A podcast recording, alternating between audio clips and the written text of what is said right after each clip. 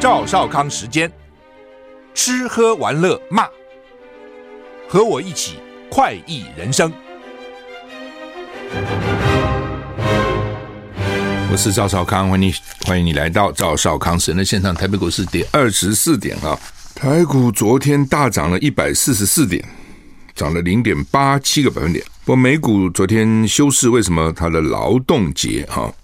所以美国的劳美国的劳动节是昨天九月四号哈，我们是五月一号哈，不一样哈。欧洲三大股市，英国、法国、德国都是小跌哈。台股现在跌二十二点。好，那天气怎样？海葵解除了陆上台风警报，不过呢，降雨的几率还是高了哈。另外一个台风叫鸳鸯啊，怎么取这么好听的名字？鸳鸯台风啊，海葵已经变轻度台风，昨天晚上脱离台湾本岛。今天上午五点半脱离金门地区，上午八点半解除海上台风警报。目前台东、屏东还是有大雨特报哈。气象局说，今天受台风外围环流影响，各地降雨几率还是高的啊。整天不定时有短暂阵雨，局部地区有短延时强降雨。中午过后，因为太阳加热，中部以北有局部大雨或豪雨发生的几率。各地大多落在三十到三十二度之间。感觉上还算舒适。吴德荣在他的专栏说，海葵减弱，只剩下一些零散回波。目前逼近福建陆地，对台湾已经不会构成威胁了哈。另外一个热带低压在琉球东南方海面会发展成第十三号台风鸳鸯，他们就各国取名字了哈。环境气流会把它导向东北快速进行，东北方对台湾没有威胁，对日本威胁也不大啊。吴德荣说：“今天到礼拜五，今天礼拜二到礼拜五呢，受季风低压环流影响，台湾水汽很多，大气不稳定。午后容有大雷雨，伴随剧烈天气，雷击强风，瞬间强降雨，就是剧烈天气。山区连日大量降雨，要注意，那土石里面含水量都已经饱满了哈，要注意塌方落石土石流。礼拜六水汽往南移啊，中南部有局部阵雨或雷雨，其他地区天气稳定。”下礼拜天就礼拜天啊、还好了哈，晴时多云，其他各地天气稳定，晴时多云。礼拜天迎风面的东北部、北部有局部短暂阵雨，所以看起来就未来的天气都还好哈，看看起来还好，但是下午要注意啊，会可能会有那种突然来个一阵暴雨这样子。最最近一阵长的都这样子哈。蔡英文今天出访史瓦蒂尼哈，蔡英文今天率团出发前往非洲，我们的友邦史瓦蒂尼。展开为期四天的国事访问，斯斯瓦蒂尼政府发言人认为，蔡英文来访不会激怒中国，而且也不是第一次中华民国总统访问斯瓦蒂尼哈。今天是台湾中就中华民国跟斯瓦蒂尼建交五十五周年了，也是斯瓦蒂尼独立建国五十五周年。蔡英文五号到八号要访问斯瓦蒂尼。美国之音报道，斯瓦蒂尼是非洲大陆最后一个反对北京当局一个中国原则的国家。史瓦蒂尼政府发言人表示，他不预期蔡蔡英文的访问会造成任何的举郁。哈，史瓦蒂尼国王叫做恩史瓦蒂三世，他发言人向美国之音说，史瓦蒂尼跟台湾的邦交是基于国家利益的选择，台湾一直是他们强而有力的发展伙伴。官方援助呢，那有哪些？许多斯瓦蒂尼的学生去台湾留学。台湾也在卫生基础设施跟农业方面帮助这个贫困的非洲南部的国家。唉，史瓦蒂尼在非洲南部了啊，这样就比较穷哦。那反正我们友邦也不多了哈。假如原来给这么多钱，你现在友邦减少，每个国家分到的资源可能就会多一点。美国说金正恩会会普丁要出售火炮弹药去攻击乌克兰。美国官员指出，北韩领导人金正恩预计前往俄罗斯跟俄罗斯总统普丁见面，主要是为了军火谈判啊，还需要这两个头头谈判呢。下面人谈谈不就可以了吗？BBC 引述美国官员的说法哈，说北韩领导人金正恩计划这个月到俄罗斯会见俄罗斯总统普丁，两个领导人将讨论北韩向莫斯科提供武器支持。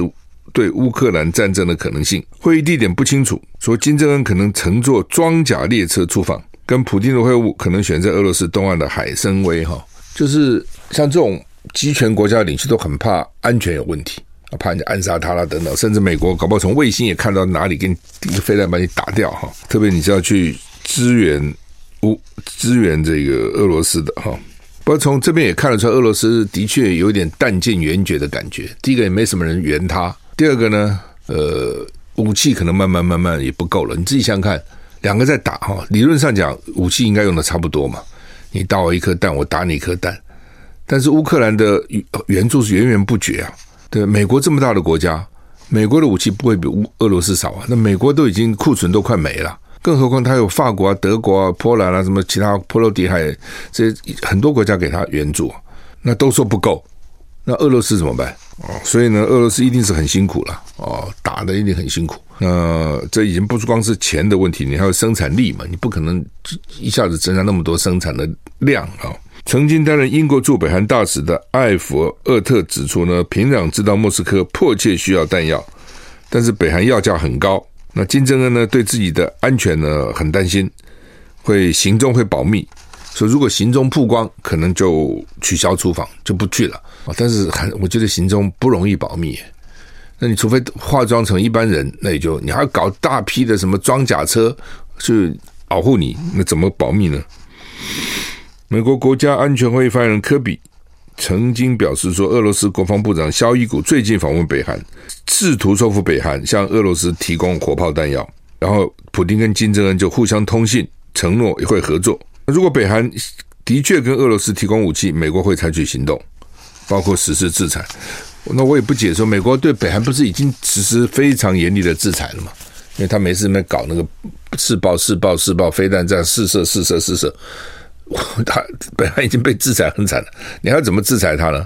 还要更狠的制裁？那北韩当然穷了哦，他也需要，毕竟需要一些物资了。那到底跟俄罗斯要怎么怎么谈？第一个是我要很高的价钱，那你要拿了一堆钱来有用吗？别的国家可以卖你东西吗？哦，当然也许黑市了，价钱也高，所以彼此要价都高。我跟你要高的钱，因为。我拿这个钱以后，我去买别的东西也会贵，我也可能被更严厉的制裁、哦！看起来老北京啊、哦，中国大陆给他的给俄罗斯的帮助是有限的，所以他才转向北韩。火人计现在取消驾驶禁令啊，七万个受困者陆续撤离。昨天有讲过，美国内华达、内华达州陷入沙漠泥泞、哦，因为下雨，沙漠有雨是很多讨厌了，跟那个融雪的时候一样哈。也很讨厌的哈，那你这车子啊什么都很麻烦。天气状况现在慢慢缓解，火人祭大会允许参与狂欢者离开活动现场。现在到哪里去玩都要很小心。我最最近在想，真的是哈，天有不测风云哈。比如说夏威夷多好地方啊，夏威夷真的很棒的，很多人喜欢，日本人尤其喜欢，喜欢在那边结婚啊什么哈。台湾去稍微远一点，日本去很近嘛哈。猫蚁又是游，我告诉你，游夏威夷会游夏威夷最喜欢就是猫蚁岛。谁知道碰个大火了？到现在情况也搞不明，还多少人失踪？失踪去哪里了？就那么个岛，能失踪去哪里？那你怎么知道呢？如果我比如说，假定说我现在去夏威夷，我一定会去猫蚁啊，不可能只到欧胡岛啊。那你就碰上这火怎么办呢？希腊最近也是啊，火有有几个岛这么烧哦。那比如美这些老美的，大概外。台湾人家不会去了，老美到内华达参加这个火人祭，几百辆卡车、房车车辆呢，现在呢之前都被困住哦，因为大雨呢把七万人困在这个临时城市，泥浆深到脚踝，你多惨，踩踩在泥浆里面，这沙漠嘛。火人祭三十吨来，三十吨的以来，三十多年以来，这个周末是最长最大的降雨。先前因为大雨洪水，车辆没有办法行驶，所以大会就下达就地避难了，就不要再跑了。你怎么跑呢？根本不可能走嘛，车子也会被塞住嘛，而且搞得更糟，统统不准走。而且呢，我们现在变孤岛一样的，要节约饮食、节约食物、节约饮水、节约燃料啊、哦。那不不能走啊，都给我留下来七万人，不少哎。那些都是要去狂欢的，开始还很高兴啊。哇！碰到这种百年难得大雨，还在泥泞中跳舞啊，还唱歌啊，我们来 party 啊！搞了一两天以后，到了礼拜天晚上，不再兴奋了，就愤怒了，所以就希望想要离开了。而且礼拜天晚、礼拜一，有些人可能要工作啊，或者要离开啊，又走不了啊。I like 是赵少康，欢迎回到赵少康时间的现场。台北股市呢跌二十五点哈。好，那么希腊限制雅典卫城每日游客数哈。希腊最著名的地标之一叫做雅典卫城，即日起开始限制每天游客人数，希望能解决过度旅游的问题。希腊雅典卫城考古遗址每天都吸引大批来自世界各地的游客。希腊当局现在开始尝试限制每天的游客人数，上限定在两万人，并且实施每小时时段限制。卫城建于公元前五世纪，建在一座岩石山上，拥有众多历史遗迹、建筑跟文物。最著名的是供奉雅典，是供奉雅典娜女神的帕特嫩神庙。CNN 报道，希腊文化部长表示，上个月雅典卫城每天游客数量高达两万三千人，数字惊人。曼多尼说，尽管未城开放到晚上八点，但大多数的游客选在上午选择在上午参观，使得这个景点过于拥塞。现在最重要的是保证古迹的安全跟寿命。参观限制即日起施行，预计明年四月一日正式生效。参观时间不受限制，但一般来说，跟团前往的游客大约在这个景点停留四十五分钟哦。到希腊，如果你去 Essence 啊，雅典呢，基本上一定会去看卫城了，因为它也没多大，就是一定会安排到卫城去看啊。那说人太多了啊，两万人最多，而且两万人还要给你分时间，看起来是分时间，每小时时段不能超过多少，不能超过多少，不能超过多少人哈。其实各地的景点慢慢限制会越来越多，原来都不限制了。哦，不限制原因是第一个游客可可能没那么多，那现在大家越来越跑来跑去玩。第二点呢，以前没有那么强烈的保护的概念哦。你比如说像吴哥窟哦，以前还给你往上爬，很陡啊，其实啊，爬爬上去那个一些佛像啊什么，后来听说也不能爬了。哦，当时我去是有爬了哦，因为当时没限制不能爬嘛。你比如说四川的猫熊，有些有些是可以抱的。照个相给一点钱，听说后来越来越不容易，可能一般都不给报了啊。反正就是每个地方的限制会多，主要原因也就是怕破坏了啊。再加上这个剧烈天气气候啊，对这些古迹也有蛮大的损伤啊。好，那么搭飞机最近常我常常看到一些，就是说啊，这个搭飞机该怎样，或者什么资深空姐告诉你哪些是可以做啊，哪些不能做，哪些要带，哪些不能带了哈，等等哈。所以有六大叫做 NG 啊 No Good 的衣着呢，危险又不舒服哈。这是英国《太阳报》善的善六种肤质不好的，非常不适合穿上飞机，提醒大家要注意哪六种。第一个是短裙短裤哦，所以因为座椅并不是定期清洁，短裤短裙搭机很容易接触到座椅上的细菌，所以说还是穿长裤为佳。第二紧身衣。空服员表示，任何对皮肤产生重压的衣物都可能引发抽筋、肿胀、疼痛，而且在位置上可能觉得更加拘束。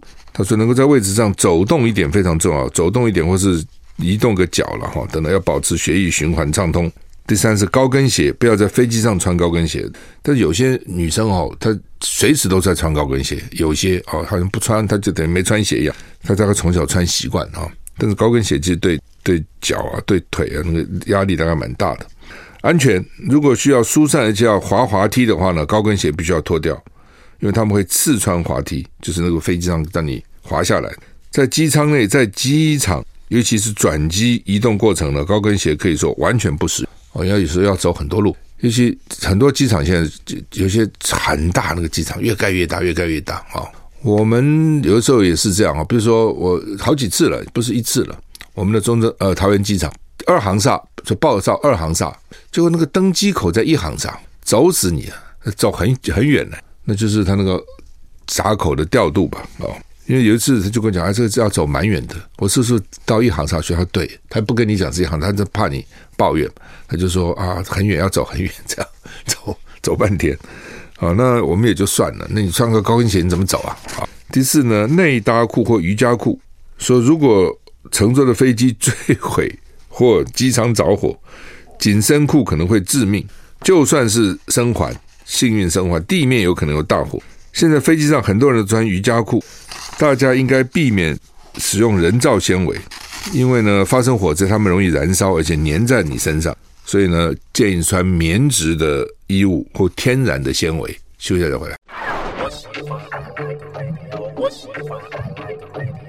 我是赵少康，欢迎回到赵少康时人的现场。台北股市跌二十九点哈。好，刚刚讲哈，这个说在飞机不要穿在短裤、短裙、紧身衣、高跟鞋、内搭裤或是瑜伽裤啊，因为呢，这个瑜伽裤等等，这是都是人造纤维了。不过现在很多衣服都是人造纤维。以前早些的时候，我们都希望我像我了哈，我喜欢穿就是真的材料。什么叫真的？棉，这就是真的天然材料，毛。就天然材料，丝哦，不丝比较少穿了哈。麻麻是好看的哈，皱皱有一点那种味道，但是呢，常常容易皱，好而且会痒。有时候有些麻好好的麻做的衣服不会痒了，只要那麻有点问题，穿在身上会痒。就夏天冬天也很少穿麻嘛，夏天穿麻热的要死啊，这流汗麻，所以麻也很少。大概就是夏天就是棉啦，冬天就是毛啦，就是冬天有时候也是棉啊，因为外面。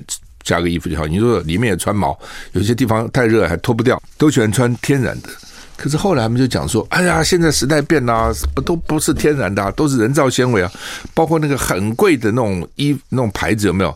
本来我觉得贵牌就应该都是用天天然的嘛，那么人造的也很贵啊，很贵啊，什么那种又薄啊又什么哎，反正哦，就是现在人造纤维就蛮多了，很多大牌好牌贵牌也是人造纤人造纤维，不是。”也不是天然的哈，好吧，他就告诉你，坐飞机最好穿天然的了哈。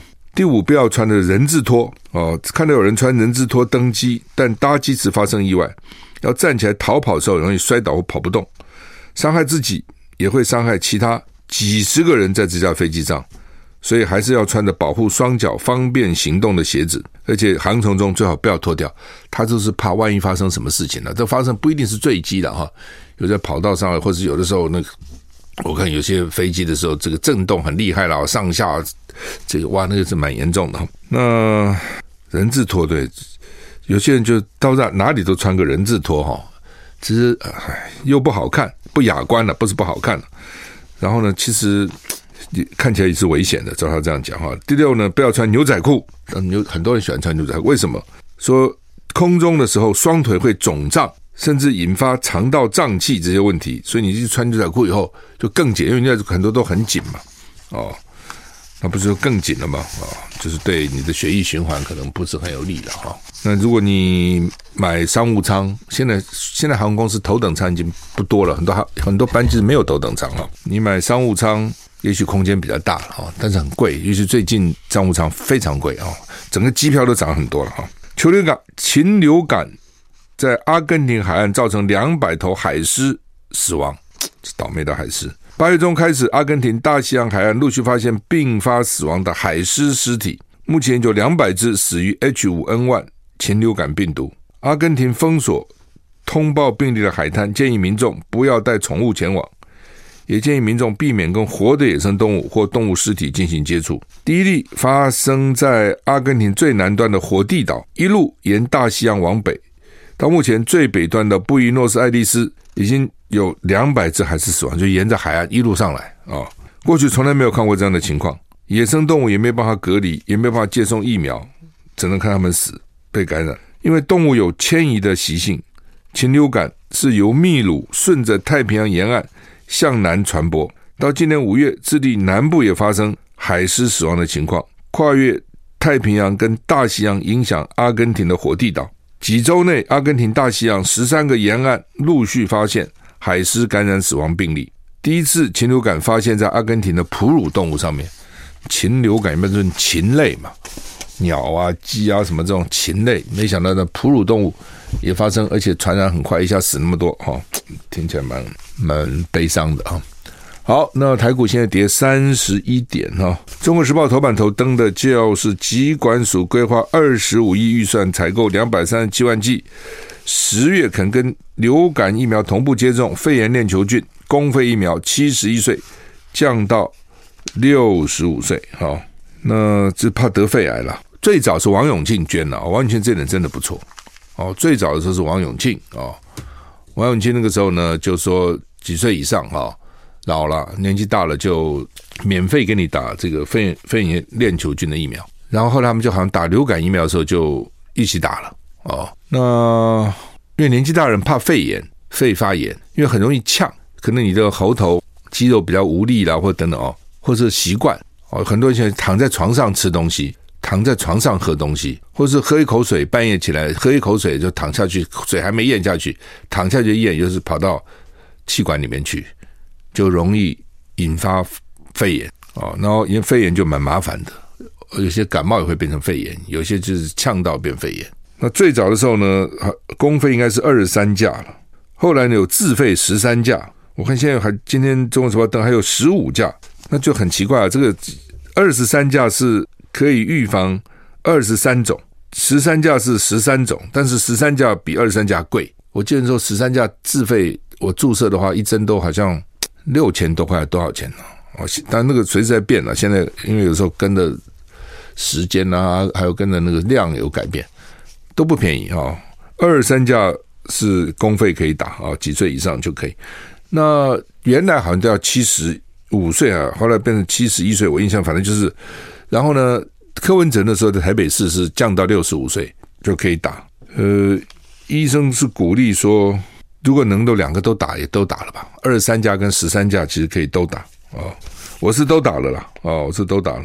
呃，所以呢，我觉得还不错了啊，至少反正就是公费打嘛，所以。我也鼓励你打，有几种疫苗是鼓励打的啦哈，一种就是这种肺炎链球菌。I like 我是赵少康，欢迎你回到赵少康时间的现场。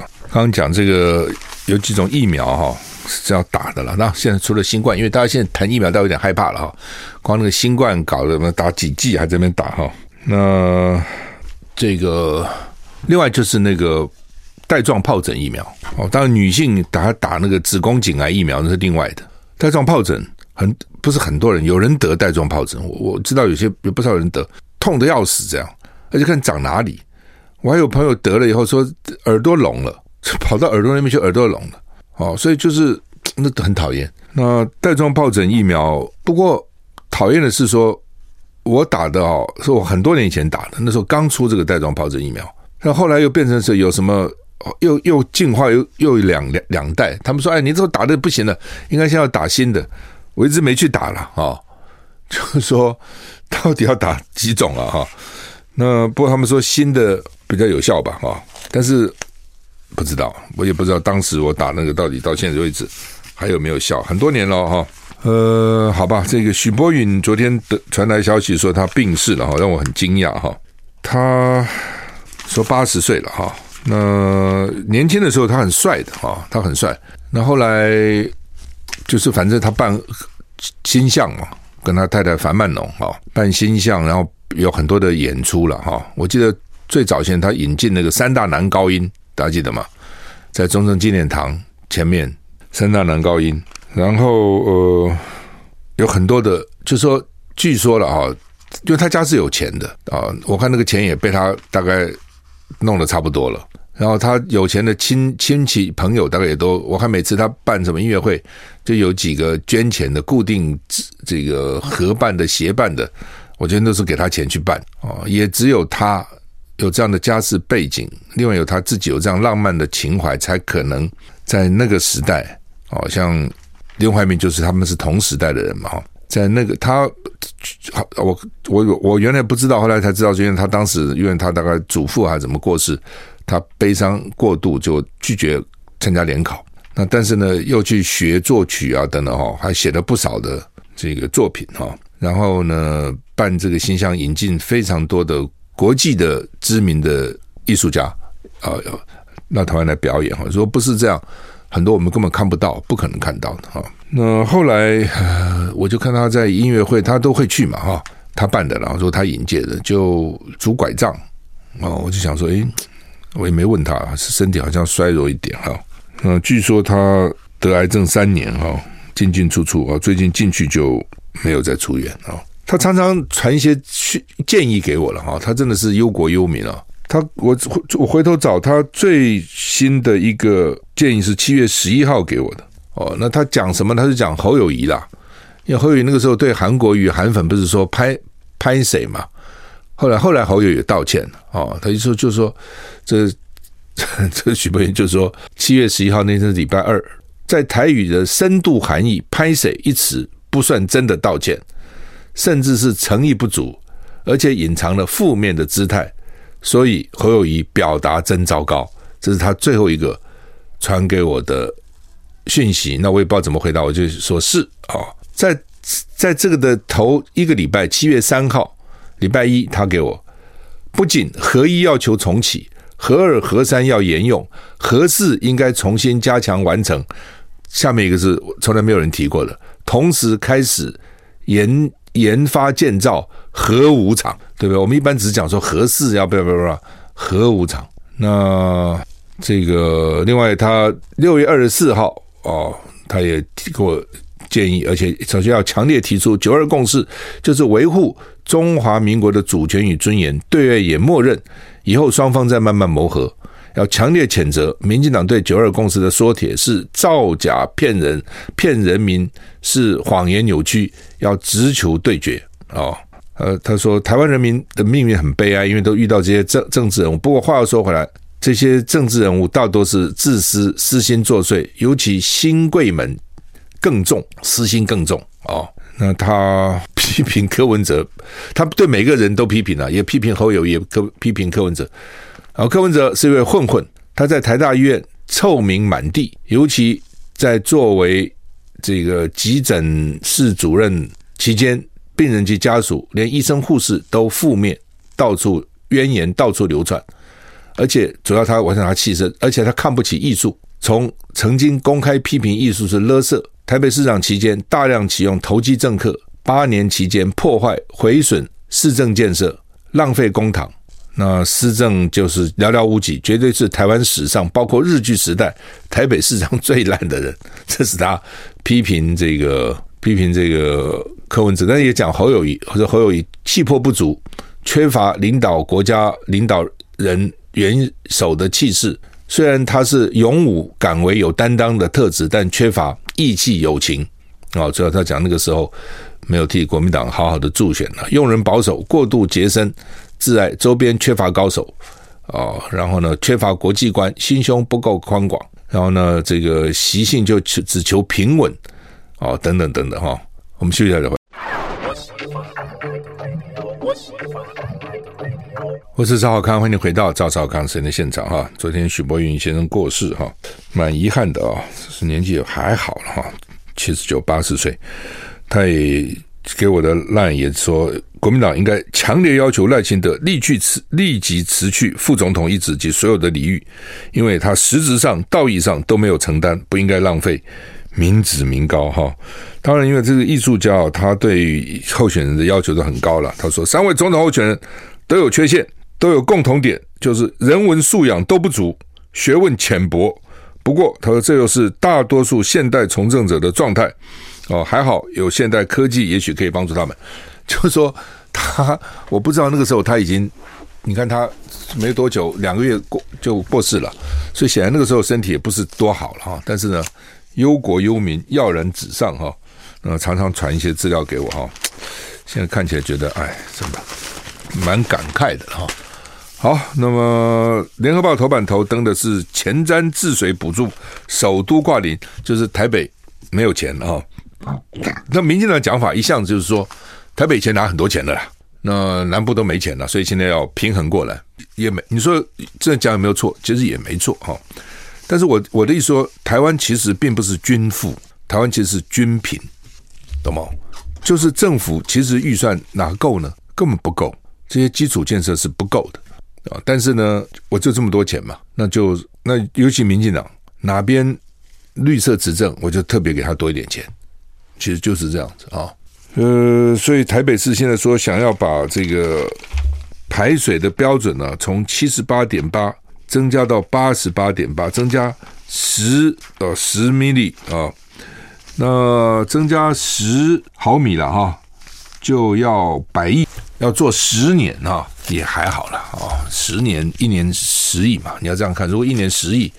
一个月不到一亿了，哈，就对一个市政府来讲，一年两千亿的预算也还好了。那只是因为，因为就你八十八是不是就够了？也不够哦，就是八十八毫米也也排不了哦。为什么哈？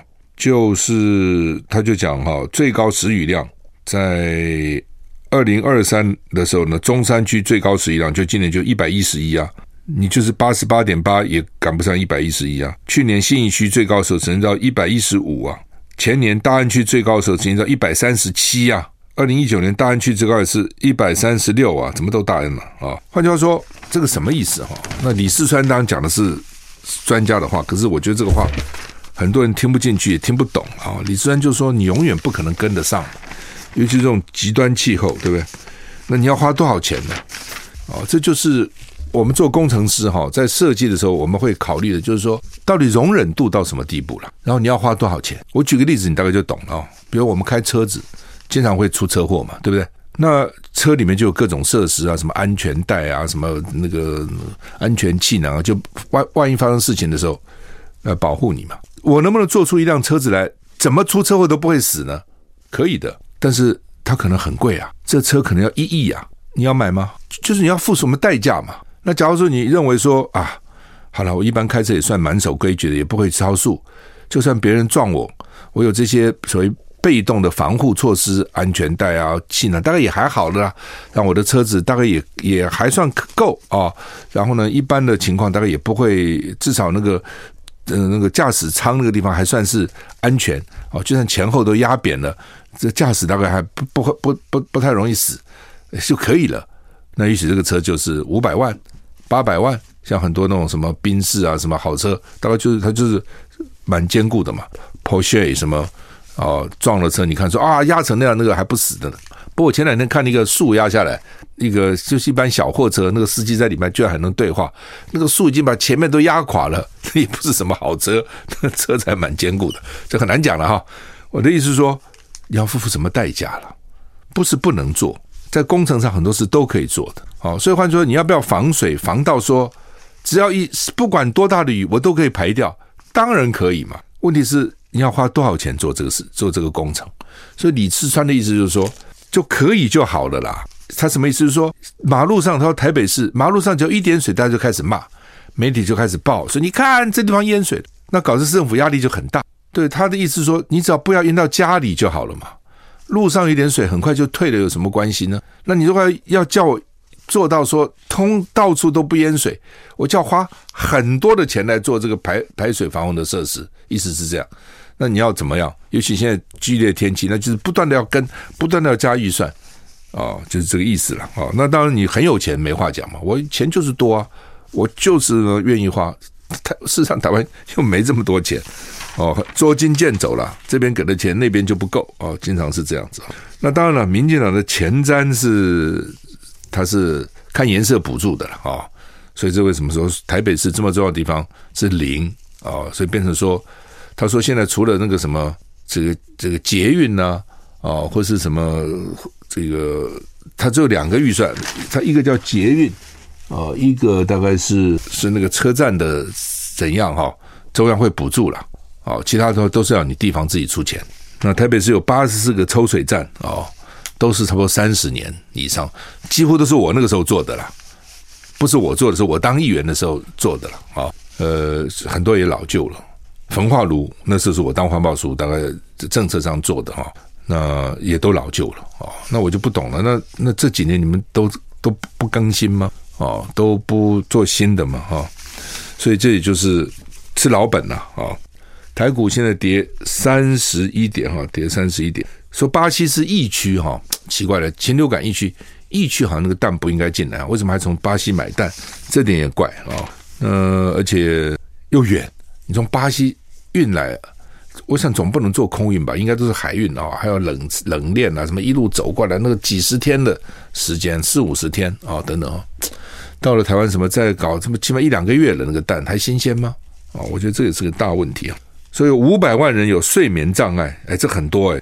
小孩照理讲不会有，小孩应该没有这个问题嘛？哈，这五百万人哈，而且检查排时间蛮久的，好吧？我们时间到了，谢谢你的收听，再见。